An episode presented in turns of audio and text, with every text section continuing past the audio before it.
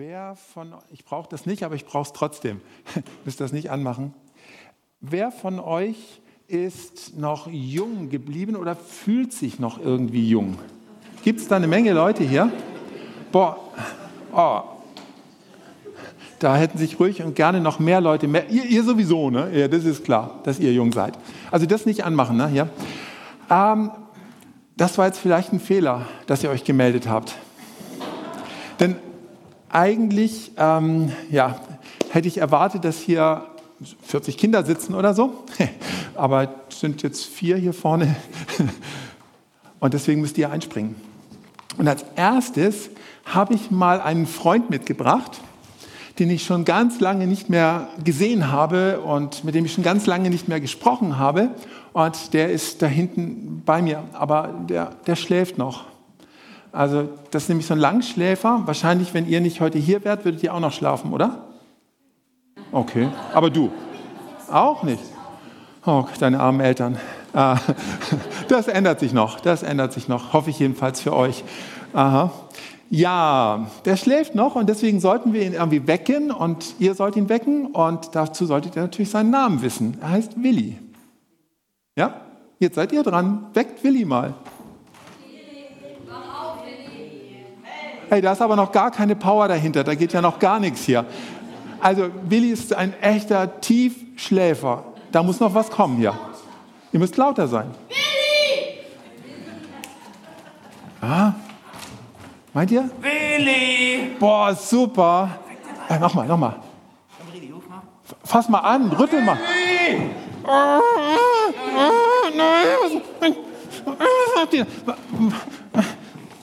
Jetzt gucken wir da mal rein. Hat er sich da verheddert? Wer ist denn da drin? Wo bist du denn? Da. Nein, ich will nicht. Doch, komm raus, du willst. Du willst unbedingt hier raus. Guck mal, wer ist denn da drin? Nein. Nein, sagst du? Was sind das für Leute? Was das für Leute sind? Die sind ganz nett. Nein, die sind nicht nett. Woher weißt du das? Woher ich das weiß, dass die nett sind? Ja, die gucken halt so. Kennst du die schon alle? Ob ich die kenne? Ähm, ja, den Namen weiß ich. Okay, dann weißt du nicht, ob die nett sind ja, aber ich will die doch langsam kennenlernen und besuchen und so. Und dann werde ich merken, die sind alle total nett und die, die lieben dich auch. Nein. Habt ihr Willi lieb? Oh, das war nichts. Das war nichts? Sollen Sie das lauter sagen? Ja. Also, lauter? Ja. Wir lieben dich.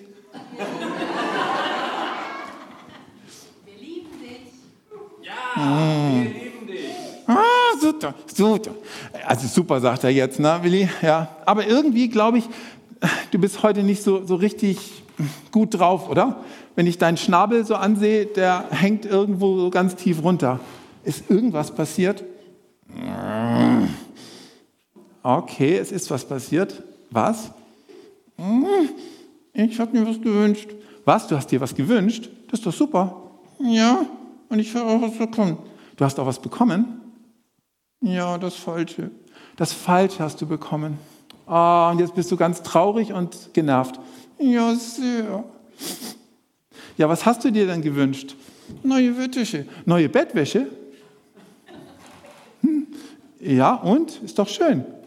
Ja, und die habe ich auch bekommen. Die hast du auch bekommen. Ja, und was ist das Problem? Ich wollte Bayern München. Bayern München? Oh, das schenkt dir doch niemand, oder? Oder sind hier etwa Bayern München-Fans? Einer, okay. Ja, okay. Hast du auch Bettwäsche von Bayern München? Willst du sie haben von Willi? Eigentlich nicht. Nö, ich will sie auch nicht. Ja, äh, die, die, andere, die ich bekommen habe natürlich, ne? oder die du bekommen hast. Ja, genau, die würde ich nicht. Und was war das für Bettwäsche? Mit Würmern. Mit Würmern? drin oder nein drauf? Ach so, die waren da drauf. Oh. Und warum? Aber Würmer liebst du doch auch, oder? Ja, jetzt habe ich jede Nacht Hunger. Ach, du hast immer Hunger, weil du die, die Würmer anguckst. Ja. Und wer hat dir das geschenkt? Meine Tante Ottilie. Deine Tante Ottilie. Und jetzt bist du sauer auf sie? Ja! Ich will Bayern München. Ah, du willst Bayern München. Okay, aber was machen wir jetzt? Weiß auch nicht. Ich rede nie wieder mit ihr. Du redest nie wieder mit ihr, mit Tante Ottilie, aber vielleicht will sie dir wieder was schenken. Egal. Oh, das finde ich jetzt echt keine gute Lösung. Meinst du, du könntest nicht mal zu ihr gehen und einfach sagen, danke, danke, einfach danke? Danke. Aber ich glaube, das wäre eine richtig gute Lösung. Und dann wird sie sich wieder freuen und dann schenkt sie dir vielleicht nächstes Jahr dann die andere Bettwäsche.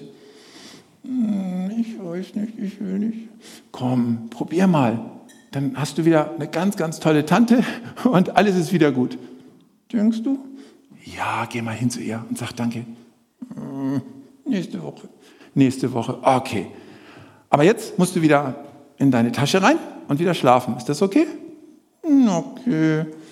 Diese gucken eh so komisch. Oh, Willi. Komm, jetzt kommst du in deine Tasche und tschüss. Tschüss. Und weg mit dir.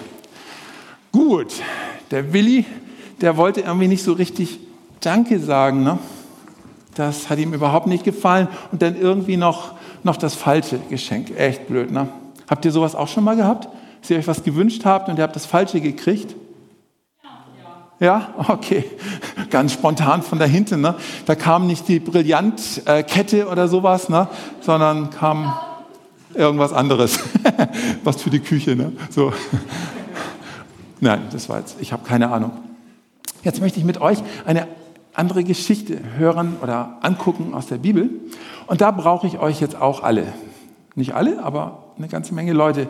Und zwar zehn Männer brauche ich jetzt. Also tut mir leid, ihr Frauen, ich brauche zehn Männer. Die müssen auch noch nicht so ganz groß sein, die können auch noch kleiner sein, die Männer. Ja? Ihr macht ihr drei schon mal mit hier? Und du mit dem Papa zusammen, dann sind wir schon mal fünf. Fünf Männer, N nochmal fünf.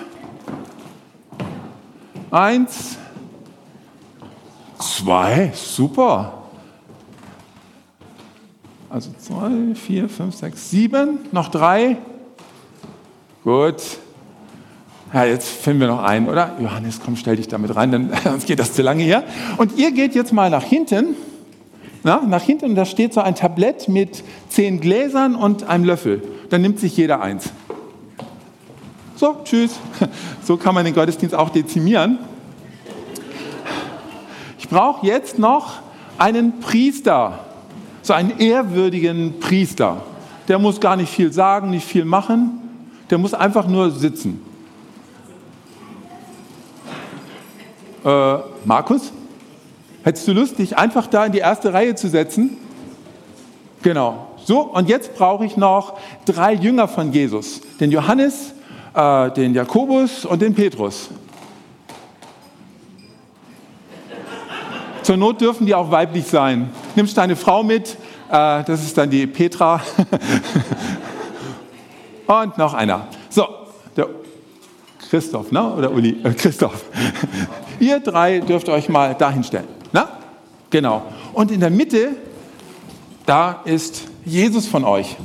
Na? Und ihr seid einfach drumherum ein bisschen Statisten, aber damit Jesus nicht so alleine ist. Ne? Seid ihr da? Gut.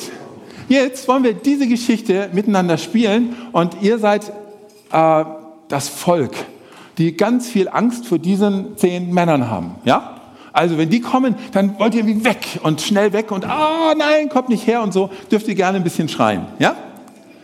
Okay, jetzt kommen diese zehn Männer von hinten ganz langsam rein und schlagen mit ihrem Glas und rufen ganz laut Aussatz, Aussatz. Und alle gehen weg. Genau, schnell weg von ihnen. Alle Angst.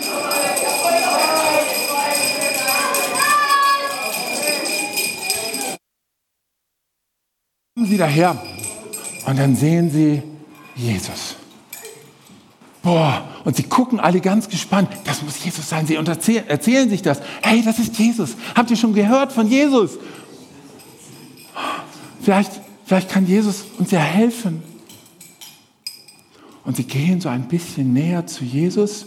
Und die Jünger von Jesus, die machen gleich Jesus. Jesus, schick sie weg, schick sie weg. Die dürfen hier nicht herkommen. Aber Jesus sagt, nein, kein Problem. Lasst sie herkommen zu mir. Und sie gehen hin zu Jesus. Und sie rufen ganz laut, Jesus, lieber Meister, erbarme dich unser. Lieber Meister, erbarme dich unser. Und Jesus geht einen Schritt auf sie zu. Das können wir jetzt nicht machen. Genau, Jesus geht einen Schritt auf sie zu, hat gar keine Angst vor diesen Männern. Weil wenn man denen die anfasst oder wenn da irgendwas rüberspringt von diesen zehn Männern, dann kann man sehr, sehr krank werden.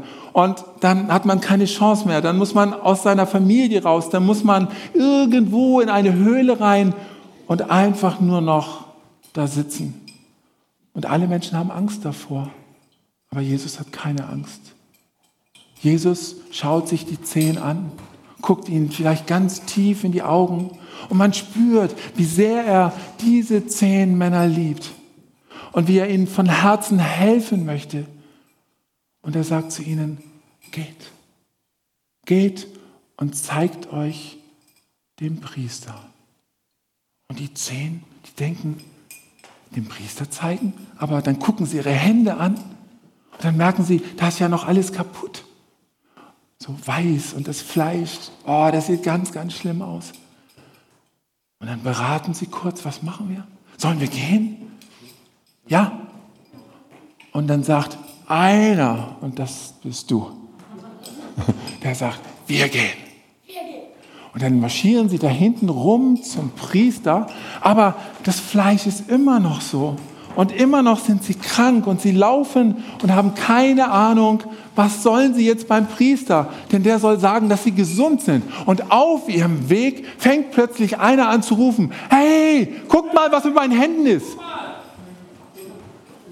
Und dann zeigt er den anderen und dann gucken die anderen auch auf ihre Hände und dann gucken sie auf ihre Beine, gucken auf ihr Gesicht und alles ist in Ordnung, alles ist gut geworden. Wow, genau, sie jubeln, sie schreien und sagen, jetzt aber schnell zum Priester, zum Priester Markus. Und alle gehen sie hin und sagen, ey, guck mal, guck mal, wir sind gesund geworden.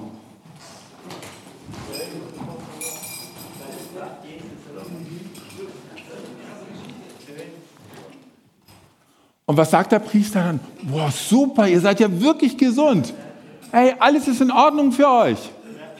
Ey, ihr könnt nach Hause gehen zu euren Familien. Tschüss und weg. Und die, und die zehn sagen, was machen wir jetzt? Und neun sagen, hey, sofort zu unseren Familien, sofort an unseren Arbeitsplatz. Erstmal richtig essen und festspannen oder sonst irgendwas. Und sie gehen zu ihren Familien. Nur einer, der bleibt. Alle anderen gehen. Alle anderen gehen. Und du gehst jetzt diesen Weg rum und bist voller Freude und hast nur ein einziges Ziel, hin zu Jesus zu kommen. Und als du dann bei Jesus bist, dann fällst du richtig auf die Knie und drückst dein, dein Gesicht in den Boden vor Jesus und lobst Gott. Die Hände nach oben. Schaffst du das auch noch? und jetzt noch die Füße nach oben. Nein. Die Hände nach oben und du lobst Gott und preist Jesus. Was hast du Großes getan? Und dann fragt Jesus ihn und fragt, das waren doch zehn, oder? Und du bist der Einzige, der zurückgekommen ist. Nur einer will Gott ehren. Und du, du bist eigentlich ein Fremder. Du gehörst nicht mal zu unserem Volk. Du bist einer, ein Ausländer, der hier jetzt gekommen ist. Aber du, hast es erkannt. Du preist den Herrn. Sei gesegnet. Vielen Dank. Ihr dürft euch aussetzen in eurer tragenden Rolle.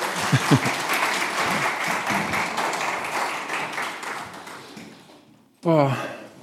Ach, dein Glaube hat dir geholfen, habe ich noch vergessen. Das sagt Jesus, dein Glaube hat dir geholfen. Was für eine Geschichte. Was passiert da? Ich fange noch mal ganz vom Anfang an. Jesus läuft nicht weg. Das finde ich eins von den spannendsten, was ich in der Bibel sehen kann, da wo alle Menschen weglaufen, wo alle Menschen sich angeekelt fühlen und sagen, wow, mit dem kann man nicht zusammen sein, mit diesem Menschen, der ist krank und der bringt nichts, der macht nichts, der kann nichts und alle laufen weg, aber Jesus tut das nicht. Und diese Krankheit damals, das ist wirklich eine ganz, ganz schlimme Krankheit, weil eigentlich wird man sterben. Man hat eigentlich gar keine Chance, da irgendwie rauszukommen. Und ich sage es jetzt mal so, das Fleisch verfault am lebendigen Körper. Aussätzige sind totgeweihte Menschen, hochgradig ansteckend. Und sie sind allein, sie sind verlassen, sie sind ausgestoßen und warten einfach auf ihr Ende. Und Jesus hat keine Berührungsängste. Eigentlich wollte ich euch drei Jüngern ähm, Masken geben. Sobald die kommen, solltet ihr Masken anziehen und Handschuhe anziehen. Das habe ich jetzt weggelassen. Das ist zu kompliziert. Aber so sind wir Menschen, dass wir sagen, nein, mit denen darf man keinen Kontakt haben, bei dem darf man nicht sein und man will einfach nur noch weg. Aber Jesus hat keine Angst vor diesen tiefen Tiefen dieser Welt, wo wir Menschen weggehen. Jesus hat keine Angst vor all dem, was den Tod bringt. Keine Angst oder auch zum Tod führt. Keine Angst vor Krankheiten. Keine Angst vor der Sünde von uns Menschen, die von Gott trennt. Jesus hat da keine Angst davor, sich da hineinzubegeben. Und er hat nicht mal Angst vor dem Satan, dem Teufel. Nicht mal da hat er Angst. Jesus stellt sich dem. Jesus weicht dem nicht aus. Vor seiner Kraft muss nämlich alles andere weichen. Da muss sogar die Sünde weichen. Und die Krankheiten und der Tod und der Satan, sie haben alle keine Chance, verlieren ihre Macht. Das ist Jesus. Jetzt könnte, ich habe meine Bibel vergessen, jetzt könnte man sagen, ja, aber ich bin doch gar nicht Jesus. Ist ja schön, Jesus. Jesus ist jetzt im Himmel, Jesus ist beim Vater, äh, aber, aber ich bin jetzt hier.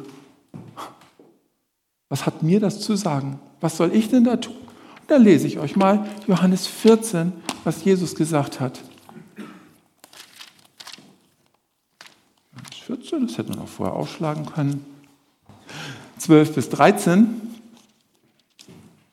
da heißt es, wahrlich, wahrlich, ich sage euch, wer an mich glaubt, also wer ihm vertraut, der wird die Werke auch tun, die ich tue, und wird größere als diese tun. Denn ich gehe zum Vater. Und was ihr bitten werdet, ihr bitten werdet in meinem Namen, das will ich tun, auf dass der Vater verherrlicht werde im Sohn. Was ihr mich bitten werdet in meinem Namen, das will ich tun. Durch uns. Weil wir bitten, weil wir in Beziehung stehen zu Jesus, zum Vater, weil wir Erwartungen an ihm haben, weil wir glauben, da sagt Jesus, durch euch da will ich etwas tun. Betet und ich werde noch viel Größeres tun. Und darum weichen auch wir als Nachfolger Jesu nicht zurück vor den Krankheiten dieser Welt, vor der Not dieser Welt, vor dem Tod dieser Welt, vor der Sünde dieser Welt. Und selbst vor dem Satan müssen wir uns nicht zu fürchten, wenn er feurige Pfeile auf uns abschießt, weil wir Gottes Kinder sind und weil Jesus durch seinen Geist in uns wohnt. Eben wirklich nicht, weil wir so toll sind, weil wir so mutig sind und Lust haben auf die Tiefen dieser Welt, sondern weil Jesus durch seinen Geist in uns wohnt. Allein deswegen. Wir haben das Leben. Wir haben die Hoffnung und wir haben Jesus und seinen Geist. Und jetzt schauen wir einen kurzen Filmausschnitt an von einer Frau aus Äthiopien. So, jetzt seid ihr gefordert.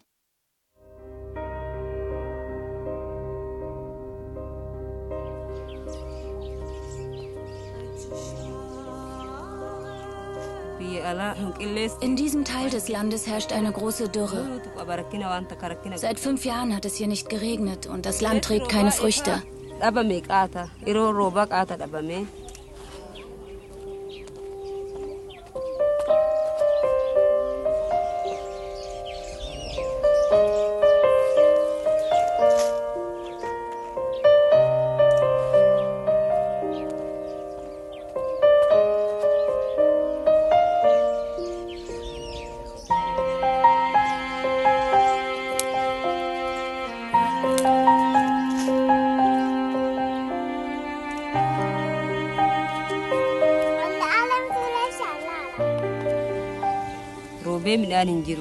Die Menschen in unserer Kommune haben sehr wenig zu essen. Wir sind in einer verzweifelten Situation. Ich selbst habe vier Kinder und nichts, was ich ihnen geben kann.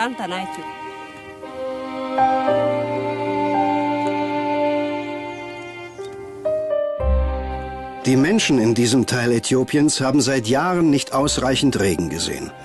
Verbrannte Erde, hungerndes Vieh und Ernteausfälle sind allesamt Bestandteile ihres täglichen Kampfes ums Überleben. Größtenteils hat die Kommune keine Berührungspunkte mit der Außenwelt. An diesem entlegenen, öden Ort geht das Leben weiter, so gut wie möglich. Kinder spielen, Familien leben, arbeiten und kämpfen Seite an Seite.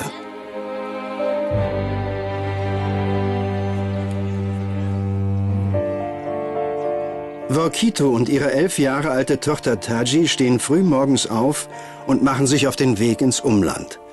Sie sind stundenlang unterwegs, um Trockenholz zu finden, das sie verkaufen können. Dies ist ihre einzige Einkommensquelle. Da sie immer weniger Holz finden, müssen sie immer weitergehen.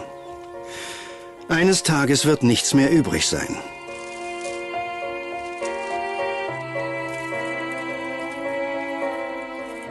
Es ist harte körperliche Arbeit unter sengender Hitze, besonders wenn man bedenkt, dass Wakito im siebten Monat schwanger ist.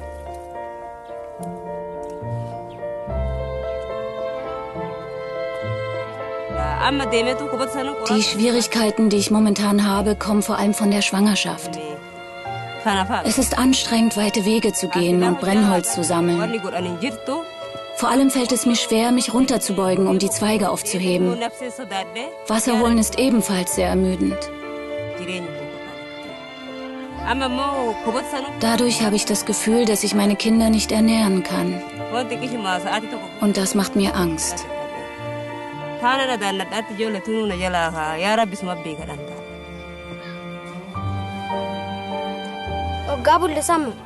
Es kommt sehr oft vor, dass wir hungrig schlafen gehen. Ich bin daran gewöhnt, aber meine kleinen Schwestern und mein Bruder weinen laut.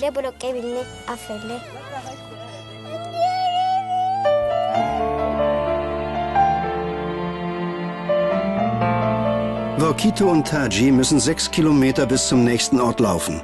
Dort verkaufen sie das Holz, das sie gesammelt haben, nur um Wasser und Brot zu kaufen.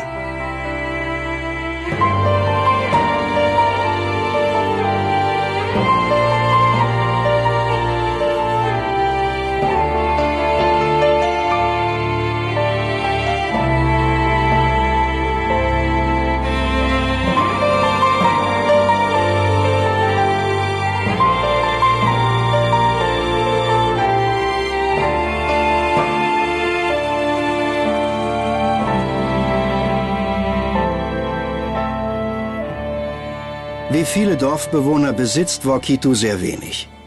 Doch sie hat die Unterstützung der Menschen um sie herum. Und das ist einer der guten Aspekte ihrer Kommune. Während unseres Aufenthalts spürten wir echten Gemeinschaftssinn und Fürsorge. Diese Fürsorge ist etwas Außergewöhnliches, etwas Besonderes, das wir im Westen größtenteils verlernt haben.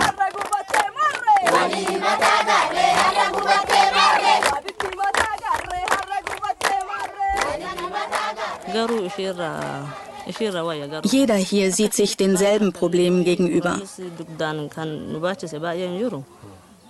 Wir alle kriegen den Mangel an Regen zu spüren. Dennoch schaffen wir es zu überleben. Doch wenn wir an Wokito denken, dann macht sie das Schlimmste von uns allen durch.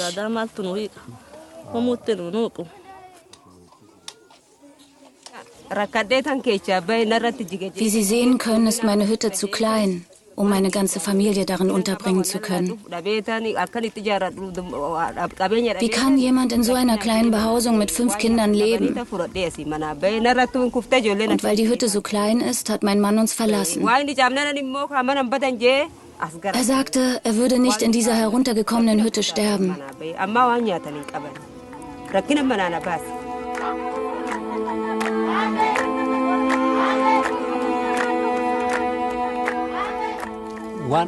Eines der herzzerreißendsten Dinge, mit denen ich lebe, ist es zu sehen, wie Menschen in ländlichen Gebieten begraben werden, bevor sie angefangen haben zu leben.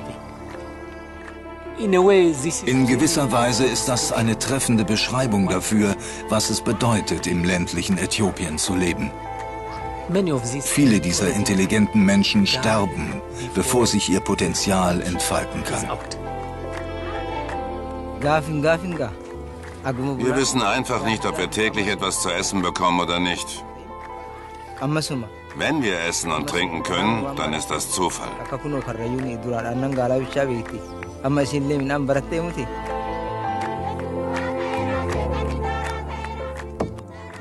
Es ist schwer nachzuvollziehen, aber diese Menschen haben keine Wahl, als Bäume zu fällen und sie als Holzkohle zu verkaufen.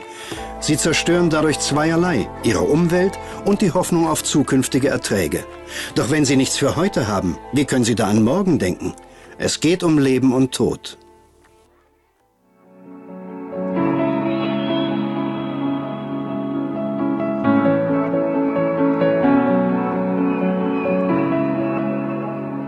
Wir hatten einmal richtig harte Zeiten. Meine Kinder waren sehr krank und ich konnte ihnen nicht helfen. Ich habe sogar daran gedacht, sie zu verlassen. Dann erzählten mir einige Christen von Jesus Christus. Sie sagten, er könne mich und meine Familie heilen. Und wissen Sie, was passiert ist? Ich habe Jesus als meinen Herrn angenommen.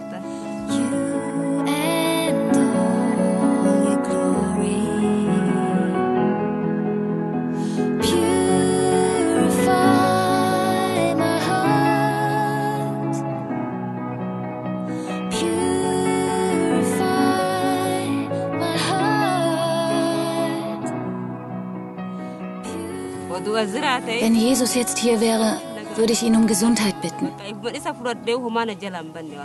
Und das nächste, was ich tun würde, ich denke, ich würde mich zu seinen Füßen werfen und ihm danken.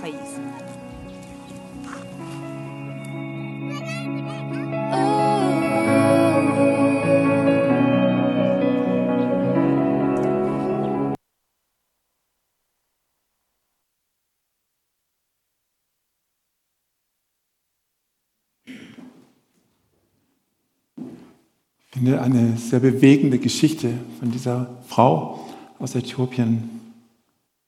Ich komme gleich darauf zurück. Erst einmal noch zu unserer Geschichte. Im Vertrauen heil werden.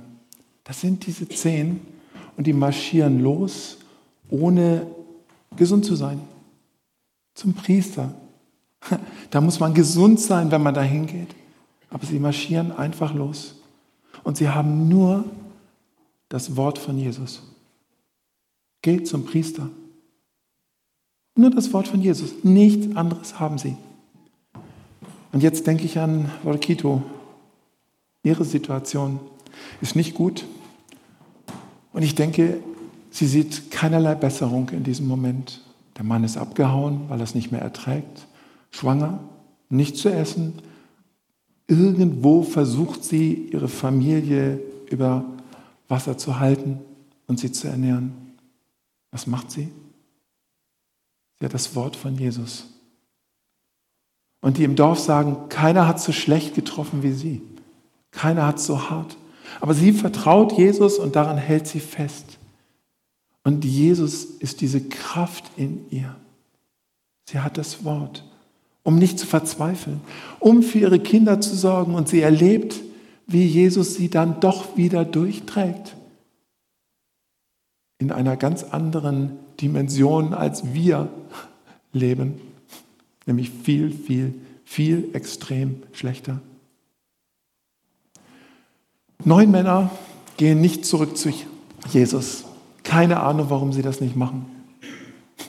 Natürlich, sie wollen ihre Familien sehen, oder? Verständlich auch. Ne? Endlich wieder in die Familie, endlich ins alte Leben zurück, endlich wieder arbeiten, endlich wieder jemand sein und wichtig sein. Aber dieser eine, dieser Fremde, dieser Ausländer, den zieht es zurück zu Jesus.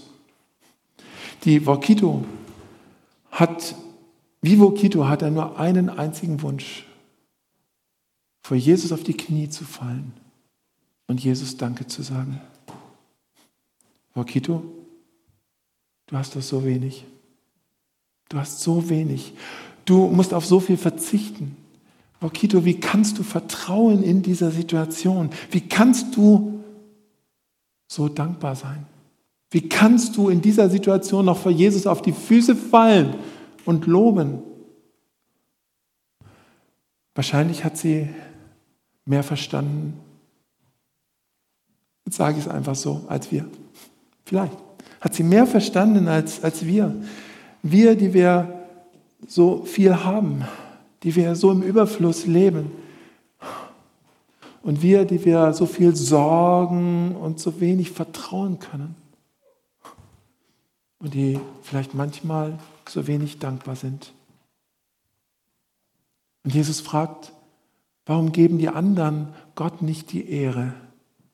Und ich habe mich gefragt, wie können wir denn Gott die Ehre geben für das, was er uns geschenkt hat? Was können wir denn da machen? Ihm das einfach nur sagen, wir ehren dich oder so. Ehren für das Leben, das wir bekommen haben, für unsere Gesundheit, wenn wir sie haben, für unseren Besitz, für Arbeit, Wohnung, egal wie viel das auch ist. Und es ist bei jedem so unterschiedlich und so anders. Dem einen fehlt vielleicht ganz viel von dem, was ich gerade aufgezählt habe. Einer hat alles, einer hat ganz wenig und einer hat fast nichts. Und ich denke, ich nenne dazu jetzt keinen Namen, eine Frau, ähm, die ich kenne, oder wir auch kennen, wirklich immer nur Schicksalsschläge. Und seit ich sie kenne, seit über 20 Jahren und schon davor, immer nur Schicksalsschläge. Und jetzt ihre Söhne, drei Söhne, es geht ihnen allen nicht gut. Und der eine ist jetzt aus dem Fenster gesprungen, liegt im Koma, alles kaputt. Und sie hat kein Geld, jetzt zu ihrem Sohn zu fahren und bei ihm zu sein. Aber wenn ihr diese Frau kennen würdet, sie schreibt Psalmen. Ich glaube, sie muss Bücher haben, oder? Äh, Bücher über Bücher. Und sie schreibt Psalmen über Psalmen, in denen sie Gott ehrt. Und sie ist unterwegs, um besonders Frauen das Evangelium zu sagen, hat Frauenhauskreise begonnen, ist in der Seelsorge tätig, in dieser Situation. Ich habe nur den Höhepunkt jetzt gerade genannt von der Tiefe. Aber sie gibt Gott die Ehre mit ihrem ganzen Leben dort in der Tiefe und ist unwahrscheinlich dankbar. Zur Ehre Gottes zu verzichten, zu teilen, zu geben, um das Leben anderer ein Stück besser zu machen, Veränderung zu schaffen im Leben der anderen. Wie können wir gemeinsam noch mehr in unserer Stadt diesen Weg gehen? Lasst uns beten und wer mag, darf gerne aufstehen.